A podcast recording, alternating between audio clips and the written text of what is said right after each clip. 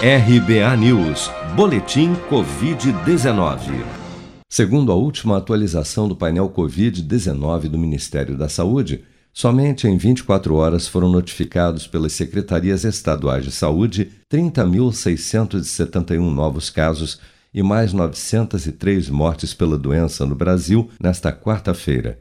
Com base neste total, o país já soma 576.645 óbitos relacionados à Covid-19 desde a primeira morte confirmada no final de março do ano passado.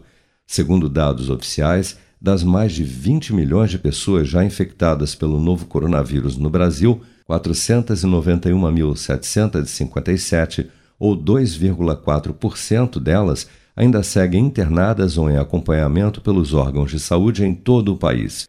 Até esta quarta-feira, 126.839.148 pessoas, ou 4 em cada 5 dos cerca de 158 milhões de habitantes do Brasil acima dos 18 anos, já haviam recebido a primeira dose de vacina contra a Covid-19, sendo que destas, 57.829.386 ou 37% da população adulta do país já foi imunizada com a segunda dose ou dose única da vacina contra a doença. O ministro da Saúde, Marcelo Queiroga, anunciou nesta quarta-feira que a partir do dia 15 de setembro será aplicada uma dose de reforço contra a Covid-19 com a vacina da Pfizer em idosos com mais de 70 anos e pessoas imunossuprimidas, como transplantadas, pacientes com câncer, queimaduras graves e outros que tomaram a segunda dose de qualquer outra vacina há pelo menos seis meses. O imunizante que será usado para o reforço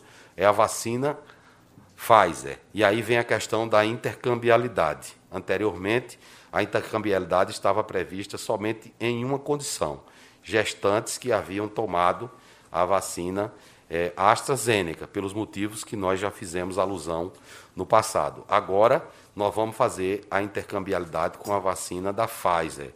É, dois motivos principais. Primeiro, porque essa vacina ela foi já testada em regimes de, de intercambialidade.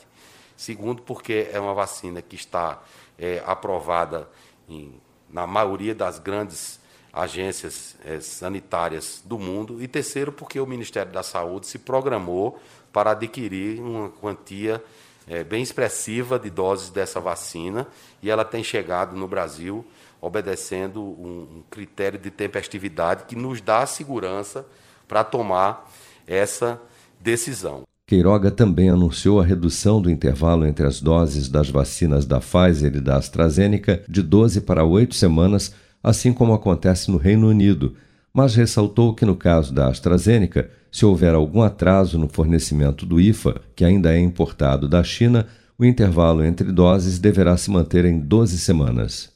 Você está preparado para imprevistos? Em momentos de incerteza como o que estamos passando, contar com uma reserva financeira faz toda a diferença. Se puder, comece aos pouquinhos a fazer uma poupança. Você ganha tranquilidade, segurança e cuida do seu futuro. Procure a agência do Sicredi mais próxima de você e saiba mais. Sicredi, gente que coopera cresce.